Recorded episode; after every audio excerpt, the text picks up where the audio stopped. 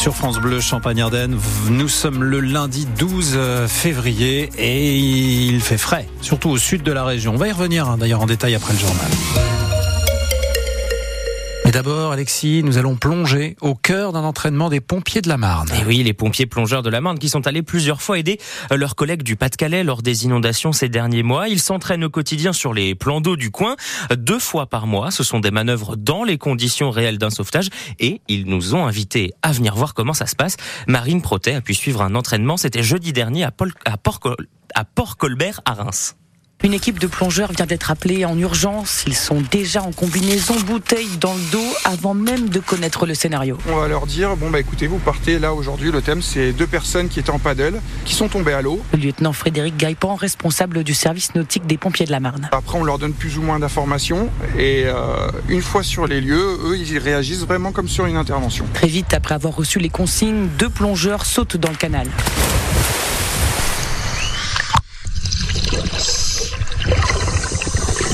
Plus gros problème qu'on va rencontrer, c'est la visibilité. Les repères sont complètement changés sous l'eau. Surtout, euh, ce qui est important, c'est donner un code de communication pour remonter en cas de danger imminent pour eux. Là, le code, c'est pas compliqué. Là, on a ce qu'on appelle un appareil euh, donc aquaphone qui parle sous l'eau. On peut leur passer des informations. Au bout d'une vingtaine de minutes, une équipe trouve un premier mannequin à la surface au bout du port.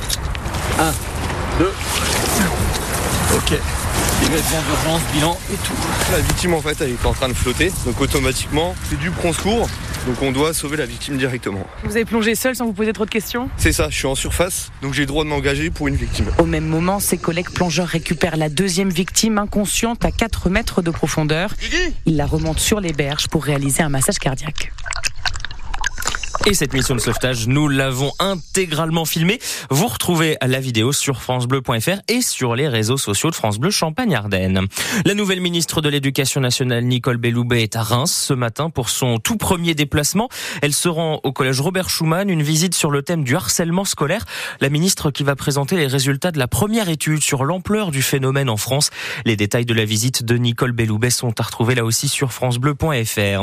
Sur notre site, vous retrouvez aussi toutes les infos de circulation des transports en commun du Grand Reims aujourd'hui. Nouvelle journée de mobilisation syndicale. Le réseau est de nouveau perturbé. Euh, pas de tramway aujourd'hui. Côté bus sur les lignes 1 à 5 toutes les 15 à 20 minutes. Et c'est plus compliqué la circulation sur les lignes 6 à 12 avec un bus toutes les 40 minutes. Si vous faites partie des 33 millions de victimes de la cyberattaque contre deux opérateurs de mutuelles la semaine dernière, un formulaire a été mis en place pour porter plainte. Il est là à retrouver sur le site Cybermalveillance. C'est un du gouvernement. Une maison de retraite ardennaise a été récompensée pour une initiative assez originale. L'EHPAD Orpea de Villesmeuse, à côté de Charleville-Mézières, a gagné le trophée des maisons de retraite pas comme les autres, un concours organisé par l'organisme MDRS qui classe et évalue les EHPAD. Résidents et personnels apprennent la langue des signes avec des ateliers. Ça s'appelle On est fait pour s'entendre. C'est une idée qui a germé en 2022 grâce à Semia, une jeune femme malentendante de naissance qui est venue faire un stage dans la cuisine de la maison de retraite. C'est ce que nous raconte la directrice Manon Fogo. Quand elle faisait le service à table, elle a commencé à apprendre les mots euh, du quotidien aux résidents. J'ai faim, j'ai soif. Et de là, on, a pensé à ce projet. Donc très vite, on a monté des ateliers. À l'issue de son stage, Semilla a, voilà, a changé de projet professionnel et aujourd'hui, elle souhaiterait devenir professeure de la langue des signes. Peut-être que la cuisine ne lui plaisait plus. Je pense qu'elle a pris confiance en elle et puis elle, a vu que ça nous intéressait et que ça intéressait quand même beaucoup de personnes âgées euh, qui, malgré leur appareil, euh, sont quand même handicapées. Là, du coup, ils peuvent communiquer plus facilement entre eux. Ça réduit l'isolement, ça fait travailler la mémoire et ça fait travailler aussi la motricité. C'est beaucoup de choses, euh, la langue des signes. Et on estime qu'entre 100 et 300 000 personnes maîtrisent la langue des signes française. Petite précision d'ailleurs, chaque langue a sa propre langue des signes. Donc quand on parle la langue des signes française, eh ben on parle pas la langue des signes anglaise. Donc euh, voilà, si on veut traduire, ça devient beaucoup ah plus compliqué tout de suite. Le stade de Reims, lui, euh, continue de couler dans la rate de Lorient hier, défaite 2-0 dans l'après-midi face au face au Merlu au stade du Moustoir. Les Lorientais sont étaient avant-derniers du championnat avant la rencontre, pas inspirés, n'auraient Rémois qui enchaîne un troisième match sans victoire, une deuxième défaite consécutive face à un mal classé.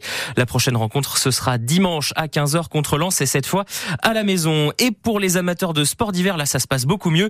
Les mondiaux de biathlon continuent en Slovénie. Les Françaises continuent leur razzia de médailles. Après un quadruplé sur le sprint vendredi, les Bleus sur le podium encore de la poursuite hier. Troisième médaille d'or en autant de courses pour Julia Simon, impériale encore hier. Et Justine Brézaboucher prend, elle, la médaille de bronze.